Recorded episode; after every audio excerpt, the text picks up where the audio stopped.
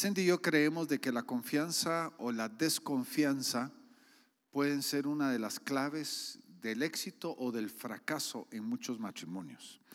Y entonces vamos a estar ah, tocando esa temática. Aunque hay muchas cosas dentro de muchos matrimonios que son positivas, algunas que son negativas, creo, creemos de que una de las cosas que definitivamente pueden limitar o pueden adelantar a un matrimonio la confianza o la desconfianza. Notemos lo que dice ahí en el libro de Proverbios capítulo 31, hablando de la mujer ah, virtuosa. Proverbios 31, versículo 11 hablando de la mujer virtuosa, note usted algo muy interesante ahí, ah, en el concepto de la relación entre una mujer y su esposo, porque note aquí lo que dice, y el corazón de su marido, marido está en ella confiado. El corazón de su marido está en ella confiado. Ahora usted puede decir, es que esa es la mujer virtuosa, pero yo, la pregunta es, es, a la cual debemos de comenzar. Confía mi cónyuge en mí. Confía mi cónyuge en mí. Confía en la forma o la manera que manejo las finanzas, confía en la forma y la manera que manejo la casa, confía en la forma y la manera que manejo mi tiempo, confía en, la, en dónde ando, confía en mi palabra. Porque yo he conocido matrimonios donde la, esposa, después de la décima o, doceava vez que lo llama durante el día y le dicen, ¿dónde estás? Aquí estoy con fulano de tal, en tal y tal lugar. Tómate un selfie para ver que si verdaderamente me estás diciendo la verdad. Y, y, podría decir, muchos, muchísimos matrimonios viven juntos, pero no confían en, en sí mismos. No confían en su cónyuge en una forma real. La confianza es tan importante. ¿Cuántos han leído los libros, por ejemplo, Los siete hábitos de gente altamente exitoso? Alguien que tiene mucho éxito, escrito por Stephen Covey. Eh, el autor Stephen Covey escribió lo siguiente, dice, la confianza es el pegamento de la vida y el ingrediente más esencial para la comunicación efectiva. Es el principio fundamental que mantiene todas las relaciones. La confianza está involucrado en todos los alimentos básicos de la relación sana. Está involucrado en el amor, respeto, la consideración el uno por el otro. Eh, la comunicación es algo sumamente, la comunicación, la confianza es algo sumamente importante que la desarrollemos. Porque como ustedes saben, la confianza es un regalo que entregamos a nuestra pareja, de que, seamos confiables, pero ¿qué sucede que si se pierde la confianza? La confianza es algo tan difícil de volver a ganar una vez ya haya perdido. No es imposible, pero sí va a costar trabajo, va a costar esfuerzo volver a recobrar esa confianza que había alguna vez. Pero gracias al Señor sí es posible, especialmente con, la ayuda del Señor. En la Biblia la palabra confianza, especialmente en el Antiguo Testamento, no me voy a meter ni al hebreo ni al griego, sino quiero definir bíblicamente el concepto de la palabra confianza. La palabra confianza en la Biblia significa libre de preocupación. Confianza es qué? Libre de preocupación. ¿Qué te preocupa acerca de tu cónyuge? ¿Qué te preocupa acerca de tu cónyuge? Cuando sale, cuando entra, cuando está ausente. Ah, ¿Qué está rondeando en tu mente y en tu corazón durante la ausencia de tu cónyuge? Porque dice el dicho que parece tal vez una contradicción. Cree, pero ¿qué? Verifica. Cree, pero verifica. ¿No le parece una cosa incongruente? Pero muchas veces eso es lo que hacemos en el matrimonio. Ah, te creo, pero más tarde andamos verificando, ¿verdad? Metiéndonos a áreas donde estamos verificando que lo que me dijo era que, ¿verdad? No podemos llegar a ser un solo ser con alguien en quien no confiamos. Porque si no hay confianza, muchas veces existe temor, ¿no es así? Cuando no hay confianza, lo que hay es temor. Y el temor destruye y mata el amor y mata la unidad.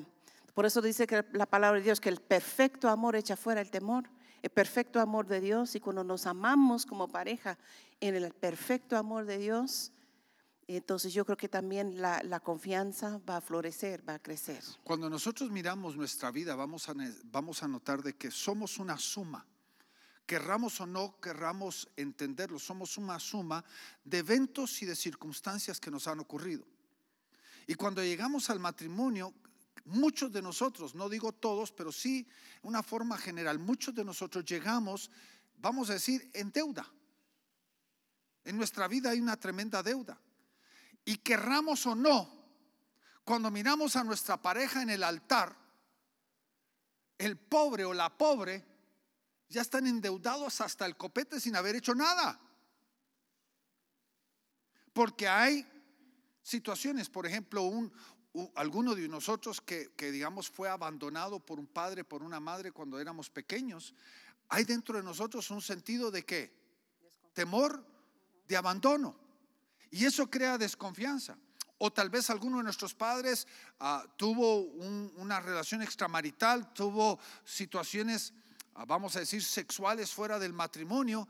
Y a la misma vez estamos impregnando en la vida de nuestros hijos cierto temor, porque si la persona que más admiramos en la vida fue capaz de hacerle eso a su esposa, entonces el marido con el cual estoy en el altar tiene la capacidad también de hacérmela a mí. ¿Y cuántas mujeres crecieron en hogares donde la madre vive repitiendo, tal vez creciste con una madre soltera o una madre que le fue muy mal en el matrimonio, ha sufrido, y lo que sale de su boca todos los días es que mi hija no confía nunca en los hombres, porque no sirven los hombres, todos son esto, son lo otro, y, y comienza solo crítica hacia el hombre, no puedes confiar en ellos, entonces crecemos con esa mentalidad y lo llevamos al matrimonio. Y eso lleva a una deuda, lleva a una preocupación, lleva a un pensamiento de que en realidad cuando uno se casa, inmediatamente uno ya está endeudado, porque uno viene a pagar el precio de una deuda que uno nunca firmó por ella en el mismo matrimonio. Y en realidad cuando nosotros vemos esto, necesitamos ver de que Dios está queriendo traer salud y, sanidad a un matrimonio, a una familia, porque sin la confianza verdaderamente vamos a andar nosotros ah, jalando en diferentes direcciones o vamos a ser como el asadón, ¿verdad? Siempre para adentro. Siempre hacia nosotros, tratando de defendernos, tratando de protegernos por lo que pudo habernos sucedido en el pasado a cada uno de nosotros. En el libro de Eclesiastés nos dice algo muy lindo, que es que nos enfatiza o que los- nos demarca la importancia de, de tener esa unidad y esa confianza entre los dos. Eh, si lo podemos leer, Eclesiastés 4, 9 al 12 dice, mejores son dos que uno porque tienen mejor paga para su trabajo. Porque si cre- cayeran, el uno levantará a su compañero, pero hay del solo que cuando cayere no habrá segundo que lo levante. También si dos duermen juntos y se calientarán mutuamente. Mas ¿cómo se calientará uno solo? Si alguno prevaleciere contra uno, dos resistirán y cordón de tres dobleces no se rompe pronto.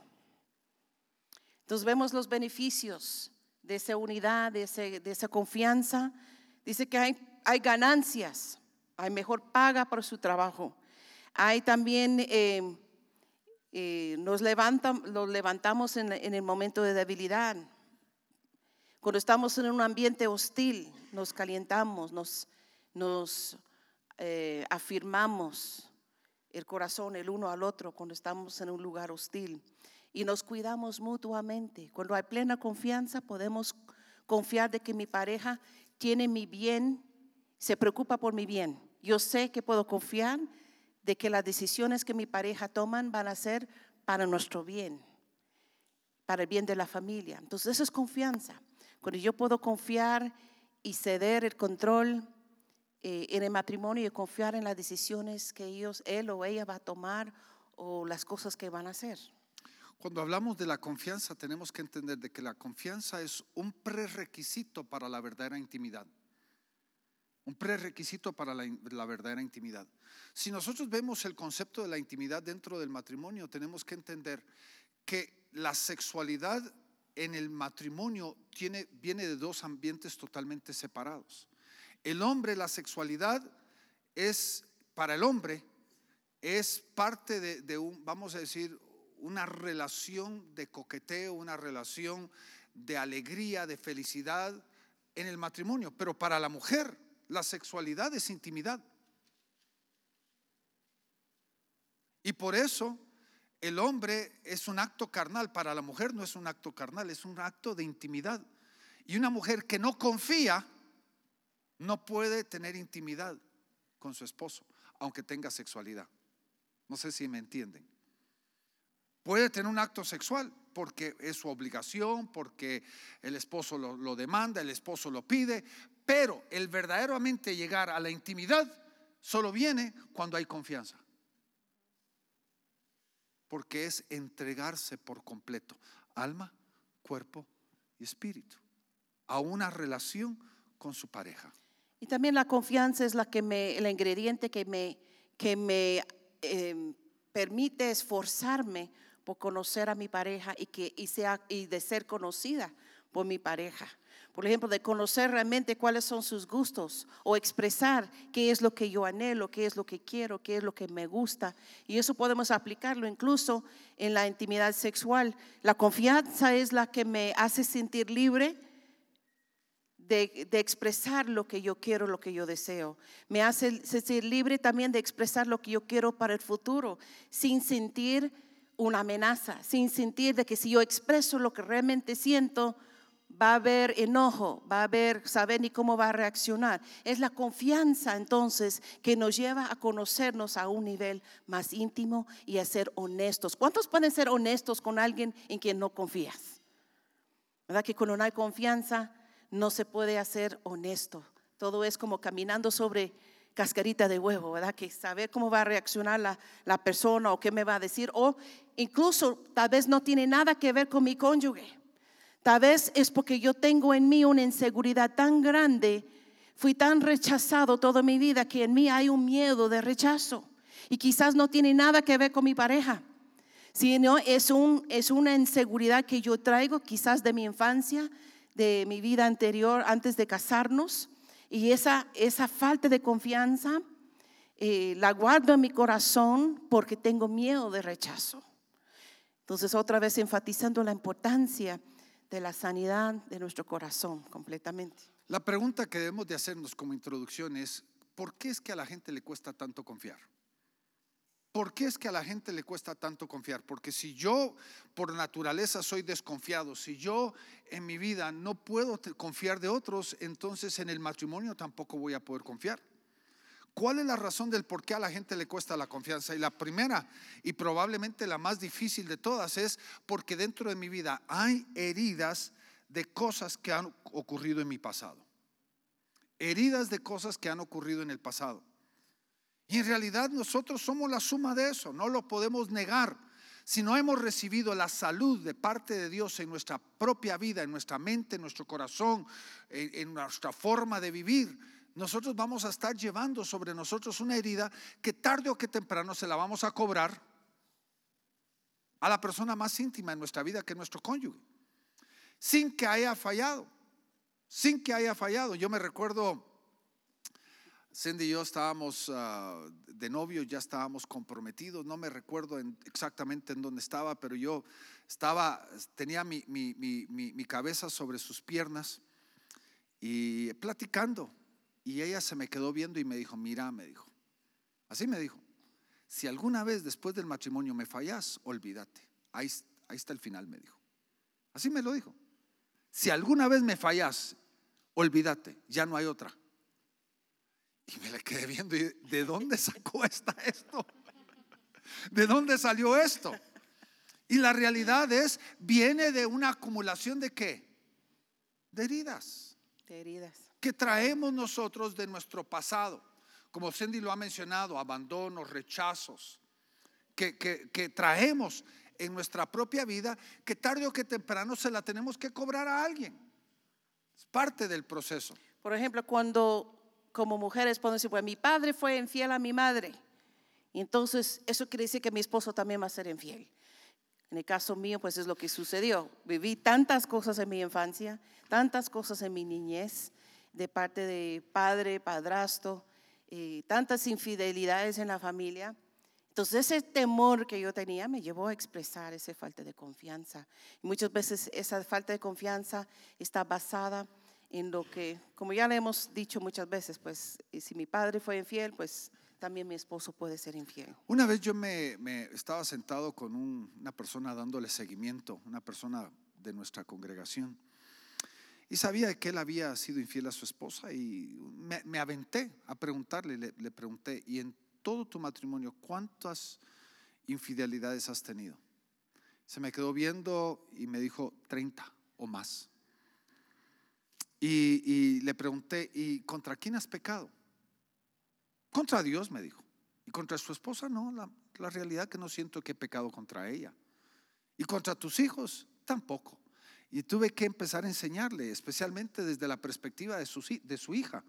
Decirle, cuando tú hiciste esto contra Dios y contra tu esposa, tú estás literalmente creando en tu hija ya una automática desconfianza en contra de todo hombre.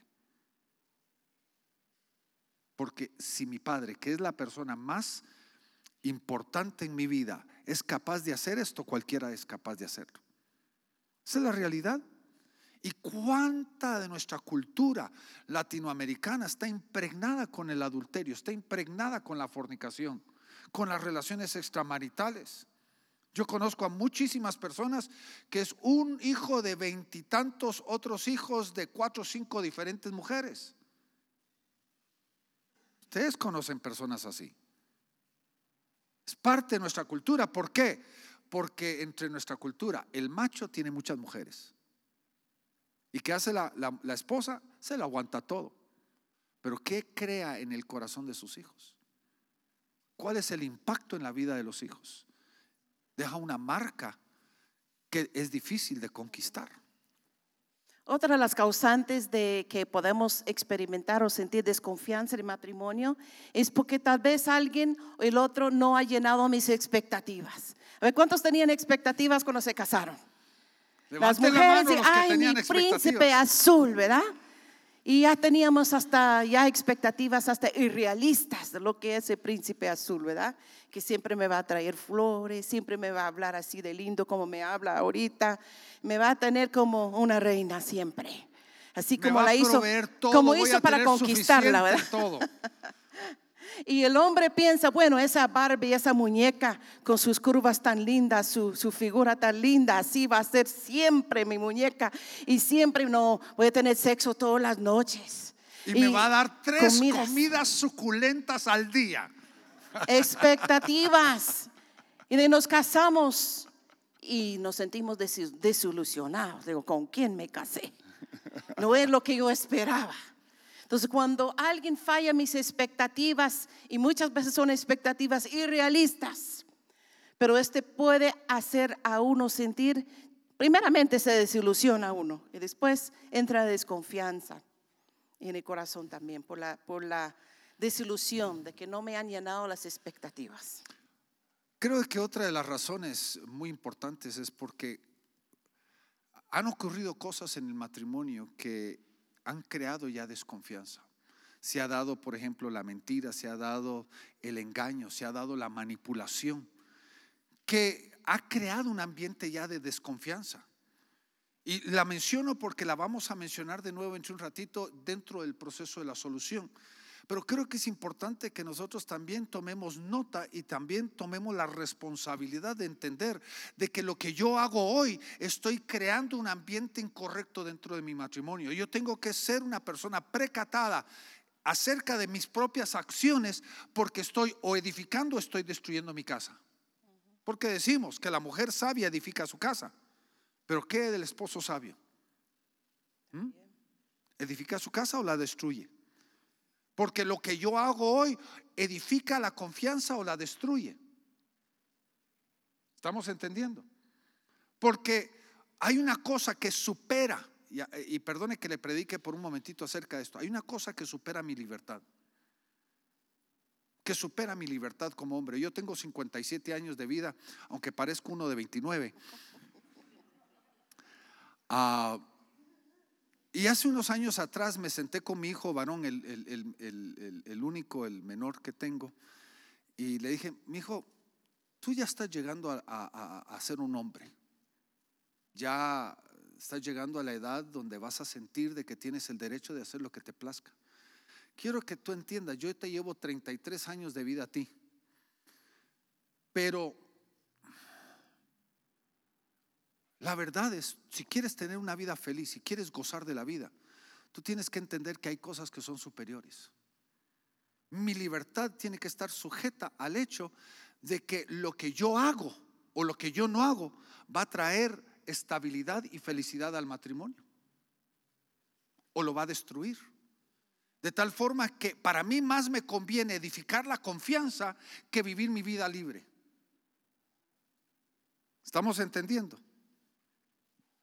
Para mí es más beneficioso, tener una relación de confianza de que vivir la vida como un macho que puede hacer y ir, venir, hacer lo que le plazca. Porque lo que yo hago hoy edifica o destruye la confianza dentro del matrimonio. Incluso como yo decía antes, pues eh, el regalo de, que nosotros damos el regalo de libertad a nuestra pareja. Eh, así como yo le doy el regalo a mi esposo de soltarlo para que él sirva a Dios como Dios lo ha llamado a hacer y viajar, él viaja a muchos lugares, pasa mucho tiempo fuera. Eh, lo hago primeramente porque confío en Dios y segundo porque yo confío en Él. Nunca me ha dado una razón de dudarlo.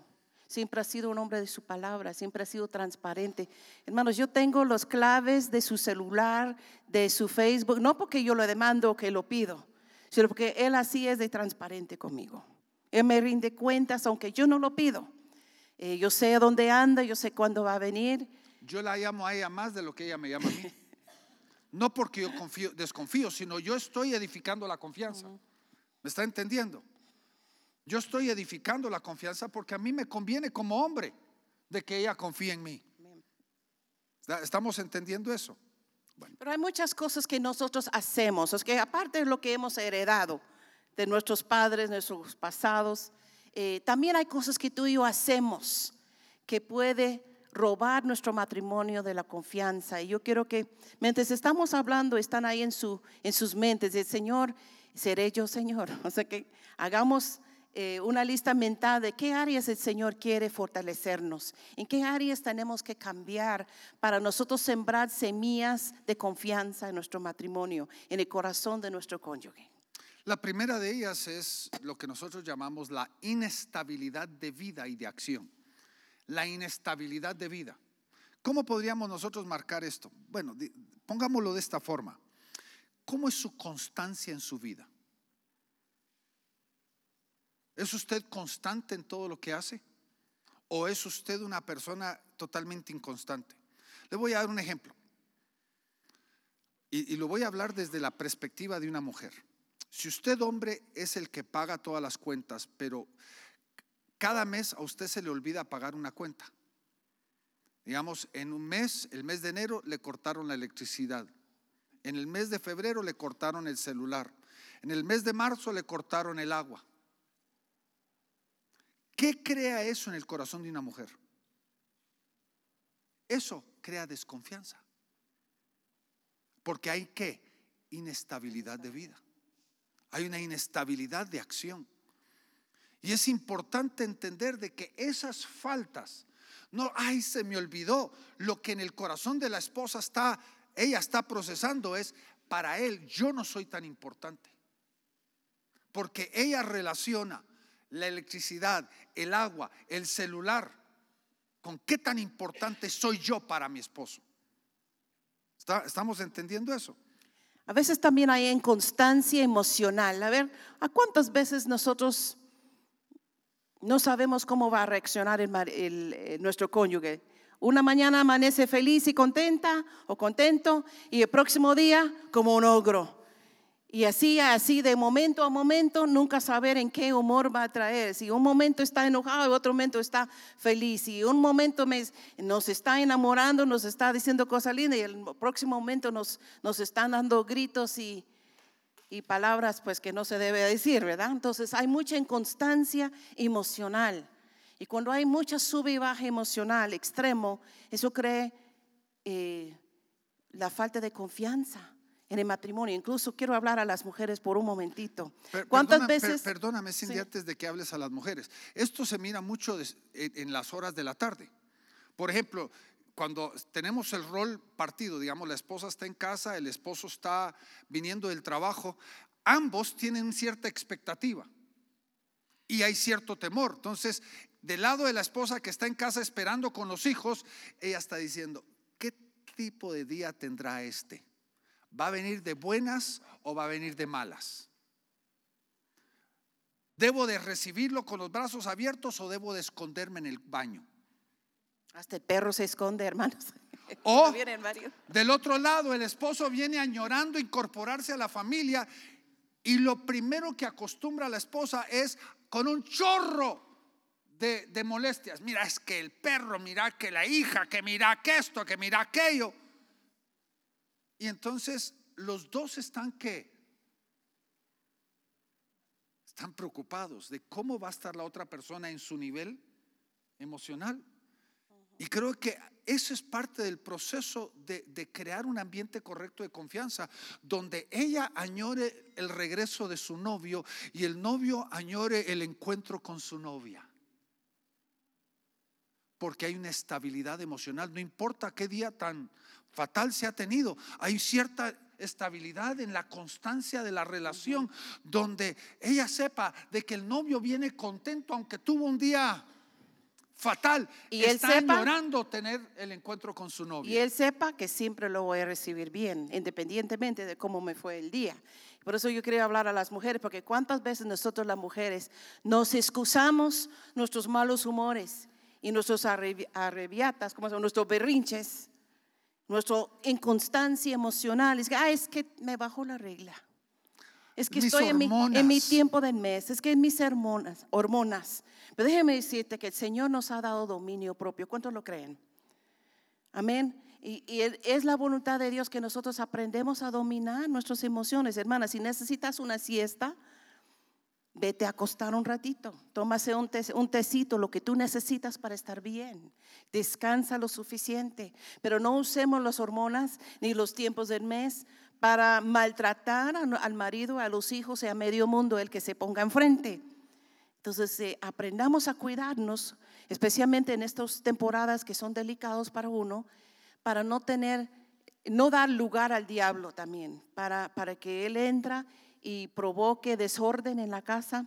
Y eso crea inestabilidad también en la confianza que nuestro marido puede tener en nosotros, que saber ni cómo la voy a encontrar hoy, pues. A ver cómo me va a tocar cuando entro. ¿Me va a recibir con sartenazos, con gritos? ¿O va a ser cariñosita hoy? ¿O saber ni qué, me va, qué voy a encontrar cuando llego a casa?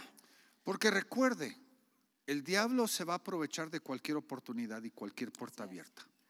¿Cuántos hombres han atrasado su regreso a casa porque tienen temor de tener un encuentro con una ogra? Y se van a un lugar y el enemigo los qué? Los agarra. O la esposa se da su desaparecida. Ah, es que me voy a ir al gimnasio. Y ahí está el diablo bien formadito. Pero ahí está el diablo. Y, y todo está basado en el temor de qué? El temor de cómo me lo voy a encontrar porque hay que una vida de qué? De altibajos emocionales en nuestra propia vida. Otra de las razones del por qué hay desconfianza es por la forma que hablamos, la forma que informamos, la forma que, que desarrollamos la comunicación.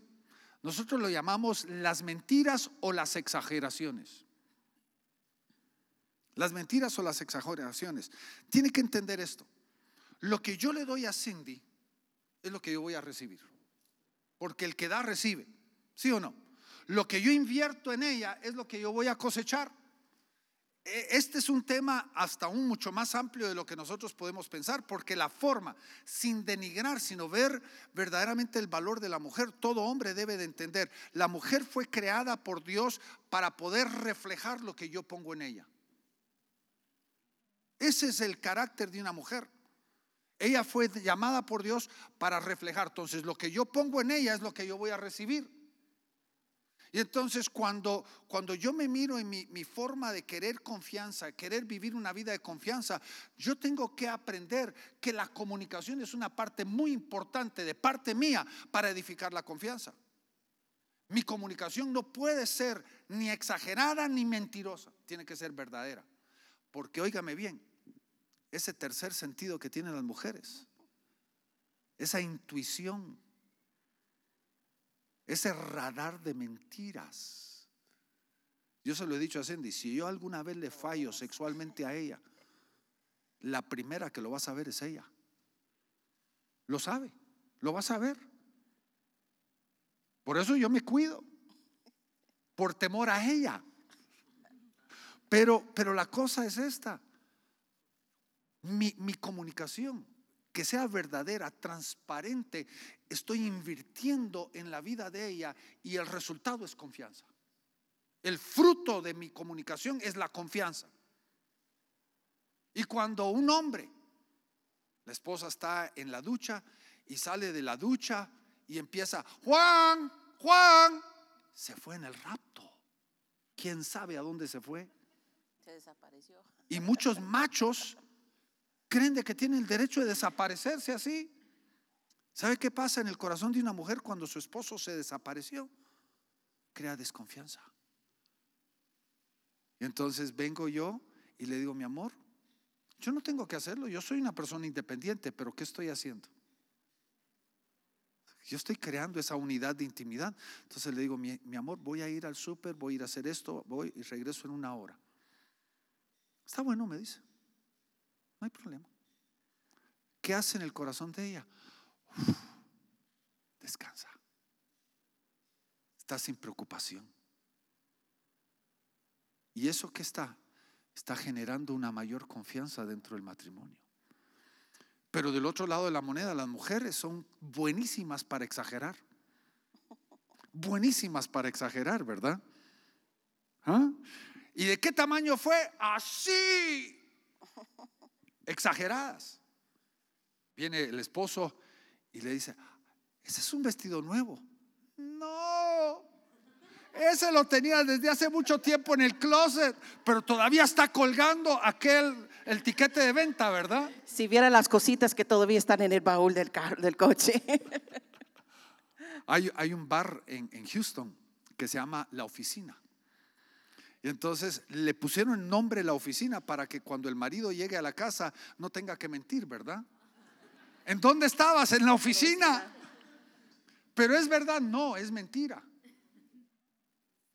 ¿Está entendiendo?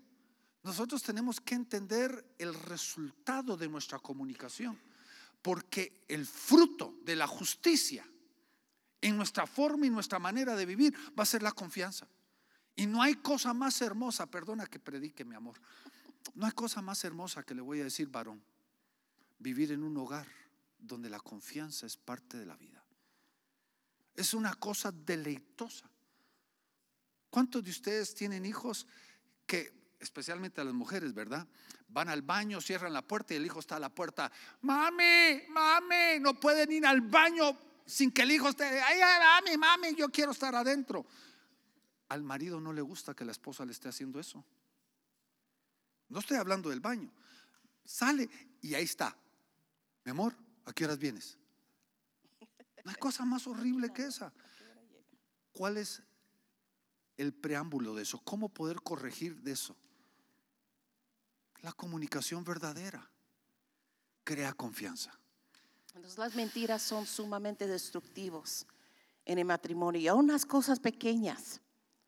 Cuando decimos mentiritas, ay no, yo no miento. Pero a veces caemos en la trampa y nos mentimos por cosas pequeñas. ¿Cuánto gastamos aquí? ¿Cuánto hemos gastado allá? O cuando nosotros no mentimos directamente, sino que cuando no contamos toda la verdad, o sea que medias verdades. También es una forma de mentira. Porque cuando se entera mi cónyuge que yo no le conté toda la verdad como es, entonces eso crea desconfianza. Entonces mejor aprendemos a ser transparentes y honestos el uno con el otro, de siempre decir la verdad el uno con el otro. Otra de las formas es la infidelidad. Ya lo hemos mencionado ya varias veces hoy, Pero la infidelidad crea una increíble desconfianza, no solamente la herida, la traición. Y hoy, hoy, nosotros pensamos de que la infidelidad es un problema masculino, pero óigame, en el, vamos a, vamos a decir, el 95% de las infidelidades, el hombre tuvo que tener una infidelidad con otra mujer. ¿Está entendiendo lo que le digo? Entonces, el 50% de las infidelidades es culpa de la mujer y el otro 50% es del hombre. Porque hoy en la cultura tan liberal, la mujer no es tan retraída como eran hace 20, 25, 30 años. Hoy la mujer va a un ritmo mucho más avanzado. Hoy a los hijos hay que enseñarles a los varones a decir no. Lo que se le enseñaba a las mujeres hace 30 años a aprender a decir no, hoy a los hijos hay que enseñarles a decir no, porque las mujeres son iniciadoras. Y la infidelidad crea una increíble desconfianza. Dentro del hogar destruye, vamos a decir, la fibra del matrimonio.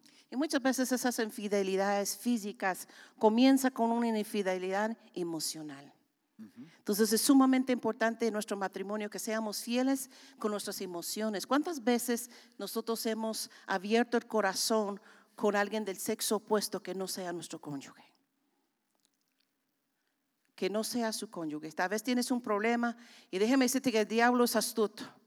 Ve la señora tal vez afligida, tal vez pasando malos tiempos y cabal, el enemigo envía un lobo rapaz por ahí que le va a decir todo lo que quiere escuchar, bueno para conversación, para escuchar, para dialogar, para practicar, todo lo que ella necesita, ser oído, ser atendido con emocionalmente. ¿O cuántas veces el hombre se encuentra en la oficina una secretaria que, le, que se ríe a sus chistes, algo que su esposa ya no lo hace, eh, que le dice que es maravilloso, que es un superhéroe y que es maravilloso? Entonces comienza a contar a la, a la persona del sexo opuesto sus problemas, a confiarle sus intimidades, muy, muy peligroso. Entonces, eh, mucho cuidado con, con, con compartir nuestro corazón con alguien del sexo opuesto, aunque sea alguien en la iglesia. Porque puede comenzar con algo muy sencillo, muy inocente, pero si no ponemos seguridad alrededor nuestro, si no hay otro consejera con nosotros, o un pastor con nosotros, o un líder con nosotros, eh, nunca debemos reunirnos con alguien del sexo opuesto solitos por ahí. Es que no es un hermano en Cristo, solo estamos hablando del Señor. Mucho cuidado, porque el enemigo pone trampas muchas veces por nuestra falta de sabiduría y por nuestra falta de prudencia. Pero también tenemos que reconocer de que nosotros somos responsables de varias cosas. Por ejemplo, si usted mujer está en su trabajo y hay un hombre que le da un piropo, ¿verdad? Le da, ¿cómo lo podríamos llamar? Unas flores verbales. Y usted lo acepta. Inmediatamente usted abrió su corazón. Ese es el momento de, darse la media vuelta y decirle, mire Señor, yo soy una mujer casada, respéteme por favor. Usted lo hace una sola vez, el chavo nunca más lo va a hacer. Pero si usted acepta, usted ya abrió su corazón a una infidelidad, porque usted aceptó algo que no debería estar aceptando de ninguna otra persona más que de su cónyuge. También se crea la desconfianza cuando nosotros degradamos o insultamos a nuestro cónyuge. Y muchas veces, pues yo no grito insultos, yo no digo malas palabras, pero muchas veces yo he visto parejas que se insultan y se rebajan públicamente y lo hacen a través de los chistes. Y yo creo que todos tenemos amistades así. Yo creo que en la iglesia aquí no hay ninguno, pero eh, todos conocemos personas así, que en medio de la fiesta, la reunión, esas parejas que les gusta bromear, chistear, y en medio de chistes se desvistan el uno al otro públicamente, se hablan todas sus intimidades al público en forma de chiste, en por forma de rebajarle, eh, en forma de contar un chiste, pero es algo que puede dar mucha vergüenza a su pareja y puede revelar cosas de, su pareja, aunque sea en broma, nunca se debe hacer porque esto destruye la confianza. Hay dos cosas que Cindy acaba de, mencionar que son bien importantes. Por ejemplo, una de ellas, nosotros tenemos que aprender a cubrir a nuestro cónyuge. La ley misma, yo no sé, no, no, sé exactamente la ley mexicana, pero la ley general alrededor del mundo es un juez no puede forzar a un cónyuge a testificar en contra de su pareja. porque el cónyuge lleva los mismos derechos que un abogado, que las intimidades, que, que las comunicaciones entre un hombre y una mujer son respetados por la misma ley. Que mi esposa no puede testificar en contra de mí, de lo que yo le dije a ella. No sé si me entienden. Y entonces cuando yo descubro la intimidad de ella, yo descubro lo que ella ha abierto en su corazón o yo descubro los defectos de ella en público, yo estoy qué? Estoy pecando en contra de ella. ¿Y qué va a causar en ella? Una desconfianza. Ella se va a proteger y dice, no, mejor ya no le hablo a mi marido porque lo vas a ver otros. Y esto no se mira mucho a nivel de maridos, pero se mira mucho a nivel de mujeres, porque entre el grupo de mujeres andan pelando a, su a sus maridos a diestra y a siniestra. ¿Sí o no? ¿Sí o no, hermanas? ¿Ah? Es muy común y hay que tener mucho cuidado. La segunda cosa que creo que es bien importante es entender que yo tengo que defender a mi cónyuge. Hablamos de esto ayer. Especialmente, digamos, por ejemplo, en, el triángulo que se da a veces entre la suegra, el hijo y la nuera. Un ejemplo. Y el, y el pobre se siente que, que, le quitaron los pantalones, ¿verdad? ¿Qué, ¿Cómo siente una esposa cuando su marido no la defiende con su, con su suegra? Pierde confianza de su propio marido porque debería de sentirse acuerpada, debería de sentirse protegida por su propio esposo. Bien importante y también entender la mujer, Pues también defiende a su esposo, con su Viceversa familia, con sus también. familiares. Definitivamente. Entonces es importante entender, entonces, ¿cuántos podemos admitir en que en algo hemos destruido un poco de confianza en nuestro matrimonio? En, en alguna de estas cosas tal vez hemos fallado, pero ¿cómo podemos nosotros restaurar la confianza? ¿Cómo podemos volver a restablecer la confianza que antes había, pero lo hemos perdido en cierta manera? La primera de las cosas que tenemos que hacer es debemos de nosotros de aprender de que la primera forma de desarrollar la confianza es aprendiendo a poner nuestra confianza en Dios. Entienda esto, su, su esposo, su esposa pueden ser el amor de su vida. Usted se casó con amor y está pensando vivir con esa persona el resto de la vida. Pero mi esposa es un vaso frágil, yo soy un vaso frágil. Yo soy perfecto, ella no. Pero esa es la vida. Pero mi esposa es capaz, con toda, todo lo que admiro de ella, ella es capaz de errar. Yo soy capaz de errar. El primer paso para poder desarrollar confianza es poner nuestra mirada en, el, en Dios, no en el hombre. El hombre nos puede fallar. Mi amor, en Salmos 94, 22 dice, mas Jehová me ha sido por refugio y mi Dios por roca de mi confianza. Mi Dios por roca de mi confianza. Entonces nosotros debemos poner primeramente nuestra confianza en Dios. Porque el hombre nos puede fallar. Pero el procesar y entender y poder crecer en la confianza comienza cuando yo puedo confiar en Dios. Veamos la segunda. Tenemos que aprender, oiga bien, a perdonar y a pedir perdón. A perdonar y a pedir perdón. Sin el perdón no puede haber confianza. Porque el corazón herido, ¿cuál es la única forma de poder sanar un corazón? ¿Cuál es la única forma de reivindicar? Lo que yo me robé de ella. Porque cuando yo le fallo, cuando yo miento, cuando yo no cumplo, cuando soy inestable, cuando tengo, yo le estoy robando a ella lo que está en ella. ¿Cómo puedo reivindicar eso? Es el pedir perdón. Es tan importante. El grave problema con muchos de nosotros los hombres es de que a nosotros esta es una de las áreas que más nos cuesta a nosotros los varones este es el, vamos a decir, este es el panorama de muchos hogares. Yo me pongo bien trompudo, no hablo, no digo nada, estoico. Paso dos, tres días sin casi hablar, sino simplemente buenos días, buenas noches. Gracias, sí. No. Y la esposa la estoy volviendo loca. Y entonces ella dice, tengo que arreglar esto. Pero la culpa no es de ella, la culpa es mía. Yo fui el que hice algo que no debería de haber hecho. Pero ella, por enmendar el problema, ella viene y dice, mi amor, perdóname si te fallé. Y entonces, ¿qué hace el marido? Sí, está bueno, no hay problema, te perdono, sí. Y se arregló el problema, pero en realidad no se arregló, porque el que falló inicialmente para poder corregir el problema, porque el corazón de ella todavía está desconfiando. Para arreglar eso yo tengo que venir con ella y decirle, mi amor, fallé. Metí las cuatro. Perdóname.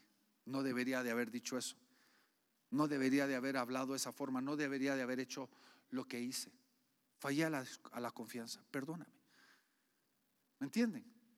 Eso es la única forma de reivindicar este, este, este tipo de situación. Y por eso es tan importante la humildad y poder pedir perdón y es todo un tema aparte de cómo pedir perdón correctamente, pero no se vale decir perdóname, pero tú me hiciste enojar. Pero, que no hay pero cuando se pide uno perdón.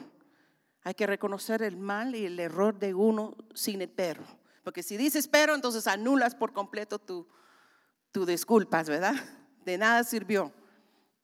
Y por último, y con esto vamos a terminar, la comunicación. La comunicación no es correctiva solamente. La verdadera comunicación es preventiva. ¿Está entendiendo lo que le digo? Se recuerda lo que le dije desde el principio. Yo estoy invirtiendo en la vida de ella. ¿Qué es más fácil? ¿Preparar la tierra correctamente o tener que quitar las hierbas malas? Más fácil prepararla. Tiene más fruto. Y entonces yo tengo que ser una persona de entendimiento, de tal forma de que yo pueda invertir en mi matrimonio, entendiendo que mi comunicación con mi cónyuge es una inversión proactiva, preventiva, más que curativa. Porque una vez ya el daño se dio, como lo dijo Cindy al principio y tal vez usted no se percató, el poder corregir una falta de confianza es mucho más difícil que prevenirlo. Prevenirlo es mucho más fácil que corregirlo. Y es importante el poder hacer eso. ¿Querés tú seguir o sigo yo? Tenemos que comprender, hermanos, de que hay, hay situaciones muy importantes que, que edifican esa confianza. Como cosas tan sencillas como parte de la comunicación. Por ejemplo, a nivel financiero, nosotros nos hemos puesto un límite de lo que podemos gastar individualmente en nuestra casa. Ella tiene un límite, yo tengo un límite. Y entonces, ah, si ella quiere gastar más, comprar algo que vale más de eso, entonces ella me llama y me dice, mira, estoy pensando en comprar tal y tal cosa, ¿qué te parece? Esa es comunicación qué? Preventiva, más que curativa. ¿Por qué? Porque si después llego yo y gastó una platada y después hay que pagar y restaurar y poder restituir todo lo que se perdió, la próxima vez ya se va a apretar más la tuerca, ya no se va a dar tanta que libertad. Y después nos enojamos porque nos cuestionan. ¿Por qué me cuestiona? ¿Por qué me preguntes? Es porque ya hay desconfianza. Y entonces termino con esto. La comunicación es un regalo que edifica la confianza. La comunicación es una forma en la cual yo no simplemente le estoy dando a ella un regalo, me la estoy dando a mí mismo. De la misma forma que el perdón. Imagínense que, Armando y yo tenemos un problema. Armando me, me dijo algo sin que él supiera lo que me estaba diciendo, me dijo algo, pero me afectó. Armando vive la vida loca, él sigue viviendo la vida gozoso y entre más gozoso Armando está, más rabia me da a mí porque lo miro riendo y yo bien rabioso. Yo estoy estancado, él no. Y entonces cuando vengo y el Espíritu Santo me habla acerca de perdonar a Armando, el regalo no es para Armando porque Armando está viviendo la vida buena. ¿Para quién es el perdón? Para mí mismo, porque yo estoy liberándome a mí mismo de una atadura que tengo, De la misma forma, este proceso, el darme, darle a mi esposa este nivel de comunicación que edifica la confianza, no es solamente un regalo para ella, me estoy dando a mí mismo un regalo de libertad, una verdadera libertad, porque no hay libertad más preciosa en la vida de un matrimonio que el corazón de mi cónyuge crea en mí. Como lo dijo Cindy, el hecho de que yo viajo por todo el mundo y ella no me cuestiona porque sabe los parámetros de mi vida, sabe cómo vivo yo mi vida y su corazón confía en mí. De la misma forma yo confío en ella. Ese es el mejor regalo que podemos dar, pero para poder edificar ese proceso tenemos que aprender a sembrar las semillas que van a producir la confianza en nuestra vida. Y esto es un verdadero elogio, elogio enorme. Dios que uno de los elogios más grandes es que confían en ti. Eso es un privilegio, es un regalo de, de saber que alguien confía en mí. Y eso también de saber que alguien confía en mí me hace sentir más responsable delante de Dios para mantener esa confianza. Bueno, ¿por qué no nos ponemos de pie por un momentito?